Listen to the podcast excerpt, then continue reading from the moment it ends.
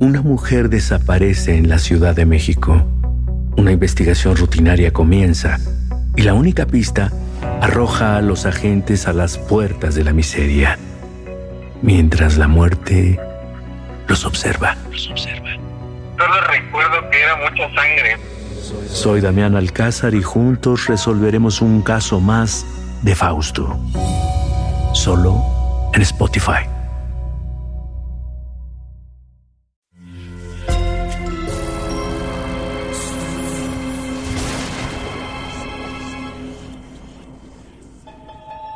Portal Sonoro no se hace responsable de las visiones, pesadillas o encuentros cercanos del cuarto tipo que puedan suceder antes, durante o después de la experiencia. Para una experiencia sonora completa recomendamos audífonos para dejarte envolver por la casa grande y sus infinitos cuartos. Escucha bajo tu propio riesgo.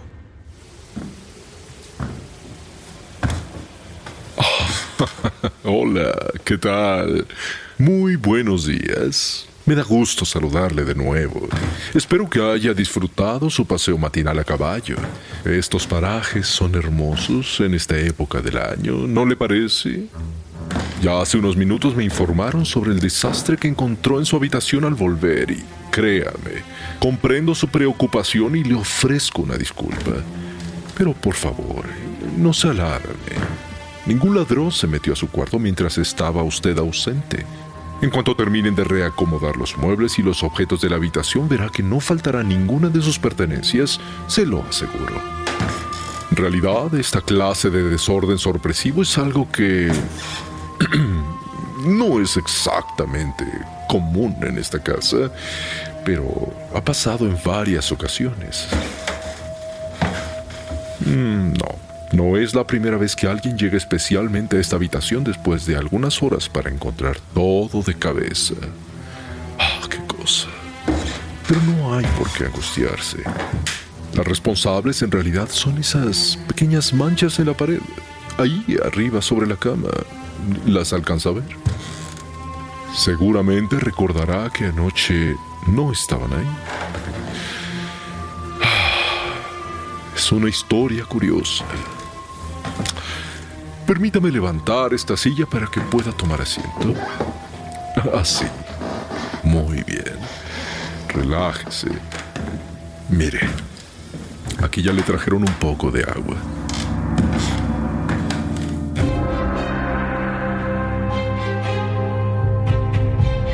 Sombras de la Casa Grande.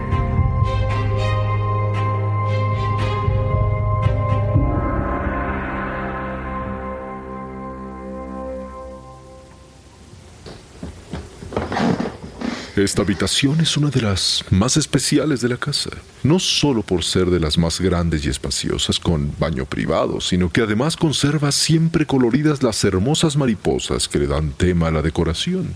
¿Ya vio? Las lámparas, las pinturas, los grabados de los muebles, el cortinaje, vaya, todo fue decorado con un gusto exquisito para mantener la presencia de las mariposas pero de forma sutil. Tampoco nos gusta irnos a lo barroco, ¿verdad? en fin, otro detalle especial es que la mayoría de los niños que han nacido dentro de la casa grande han visto la luz por primera vez justo en este espacio. Tradicionalmente, aquí es donde las mujeres de la casa daban a luz, por las comodidades de la habitación, el clima Podría decirse que es el mejor lugar de la mansión para recibir una pequeña vida. ¿Gusta beber más agua? Me alegra que haya retomado la tranquilidad. Y bueno, el origen de este problemita tuvo lugar hace más de 200 años. En esos días, el amo de esta casa, un vizconde español radicado en México, se casó con una dama joven de alcurnia. Ya sabe, matrimonio arreglado desde la infancia de la señorita. Sin embargo, el vizconde no era muy afecto a los niños y desde el principio decidió que no quería tener descendencia. Estos jóvenes de antaño.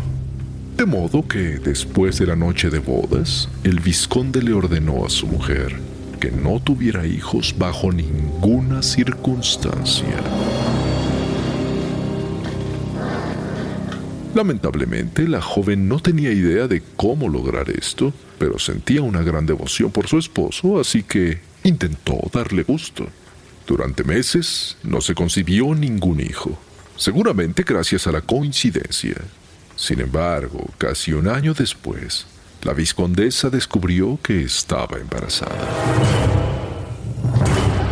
Su esposo la reprendió duramente y le ordenó deshacerse del niño cuando naciera. ¡Qué barbaridad! ¿No cree? Como si fuera tan fácil.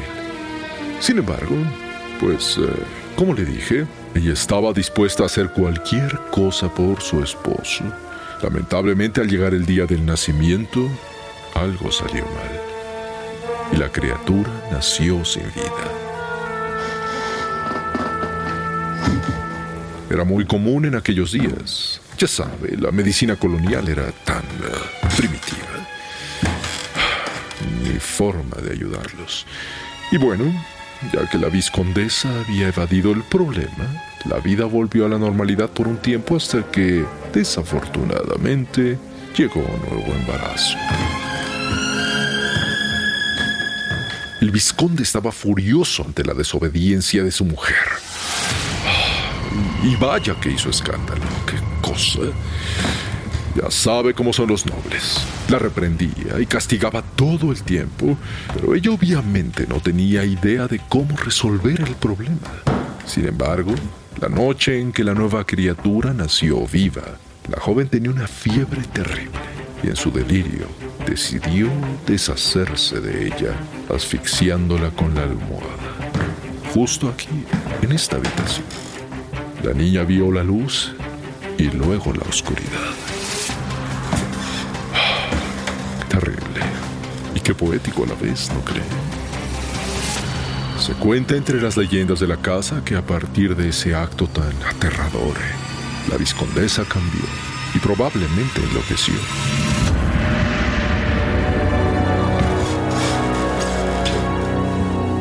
Se le veía vagando sola por los jardines, diciendo incoherencias, a veces riendo, a veces llorando.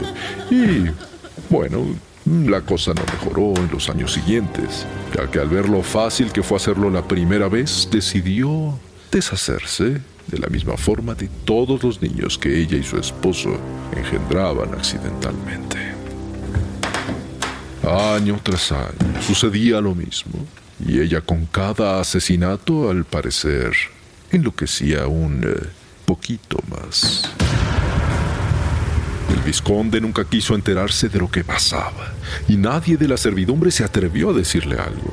Él estaba feliz de no tener problemas, y mientras se siguieran acatando sus órdenes, a él no le importaba lo que su mujer hiciera con los niños. ¿Más agua? Ah, su piel ha palidecido. Aquí tiene. Beba un poco más.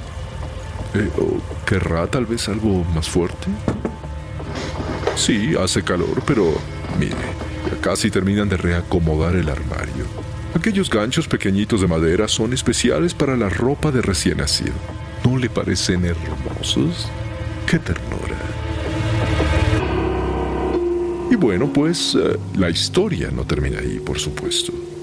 Se cuenta que la viscondesa no solo mató a todos sus hijos, además por alguna razón ocultó los cuerpecitos en los lugares más curiosos, bajo las tablas del piso, entre las raíces de las plantas del patio. A veces abría hoyos en los muros o en las tablas de los techos y los tapaba perfectamente para que nadie los eh, percibiera.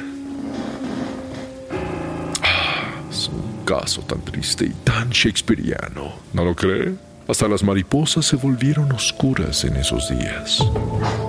Y la viscondesa, tan loquita ella, siguió escapándose de la realidad durante más de 20 años de matrimonio, hasta que una mañana le dijo a su doncella que había decidido ir a buscar a sus hijos y salió corriendo por los jardines, aún en su bata de dormir hacia las milpas de allá, las que se ven por esta ventana.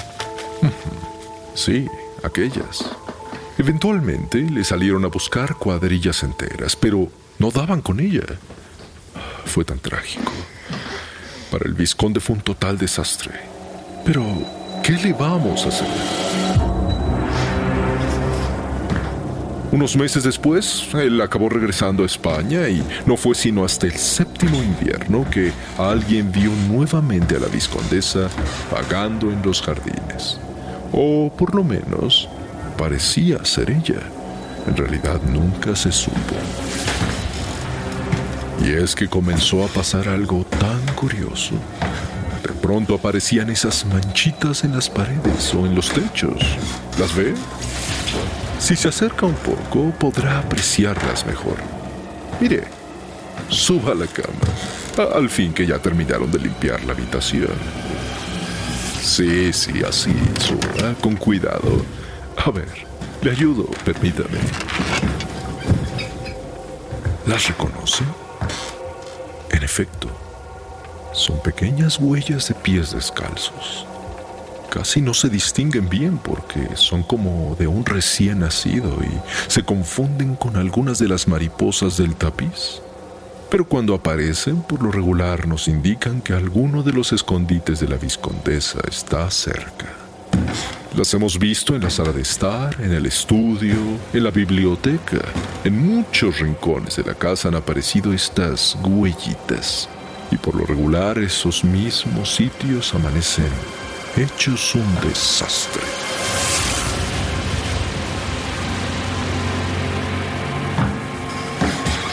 Creemos que se debe a que tal vez el espíritu de la viscondesa sigue buscando. Es lo malo de tener mala memoria. ¿No le ha pasado que guarda algo y luego no recuerda dónde lo puso? Ni hablar. Sabe, se han revisado las paredes, los pisos y los techos. Y sí, durante siglos se han encontrado ya varios de los cuerpecitos. De hecho, allá en el cementerio familiar tenemos un sitio especial en la cripta que podemos abrir cada vez que nos encontramos a uno. Ya sabe, para que al fin puedan descansar a gusto las criaturitas. Justamente aquí en la habitación de las mariposas es en donde más se han encontrado a los pequeños bribones en sus diminutos escondites. Niños. En fin, esa es la explicación del desorden de esta mañana. Pero no se preocupe. Le aseguro que todas sus pertenencias están completas y si gusta, en cuanto podamos preparar otra habitación, lo podemos cambiar. Aunque no se lo recomiendo. Esta es la más cómoda y espaciosa de toda la casa, con baño privado, en fin, usted ya nos dirá. Ah, lo olvidaba, ya casi está lista la comida. Si gusta asearse, le esperamos en el comedor. Con permiso.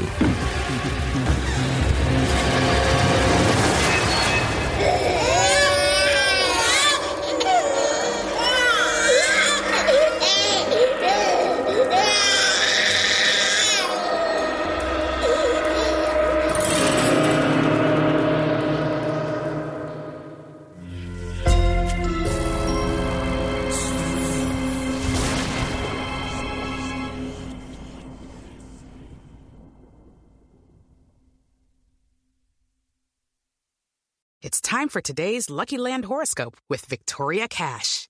Life's gotten mundane, so shake up the daily routine and be adventurous with a trip to Lucky Land. You know what they say. Your chance to win starts with a spin. So go to LuckyLandSlots.com to play over 100 social casino-style games for free for your chance to redeem some serious prizes. Get lucky today at LuckyLandSlots.com. Available to players in the U.S., excluding Washington and Michigan. No purchase necessary. VGW Group. Void where prohibited by law. 18 plus. Terms and conditions apply. Una mujer desaparece en la Ciudad de México. Una investigación rutinaria comienza y la única pista arroja a los agentes a las puertas de la miseria, mientras la muerte los observa. Los observa. Solo recuerdo que era mucha sangre. Soy Damián Alcázar y juntos resolveremos un caso más de Fausto. Solo en Spotify. Sé bienvenido a Tristan Terror, mi podcast donde comparto múltiples vivencias paranormales que mi propia audiencia me manda, relatos sobre brujas, sectas, fenómenos extraños en distintos lugares conocidos de México. Adéntrate para que conozca los relatos más aterradores de México y así esta noche te aseguro tendrás dulces pesadillas. Escucha Traes Tan Terror en cualquier plataforma de podcast.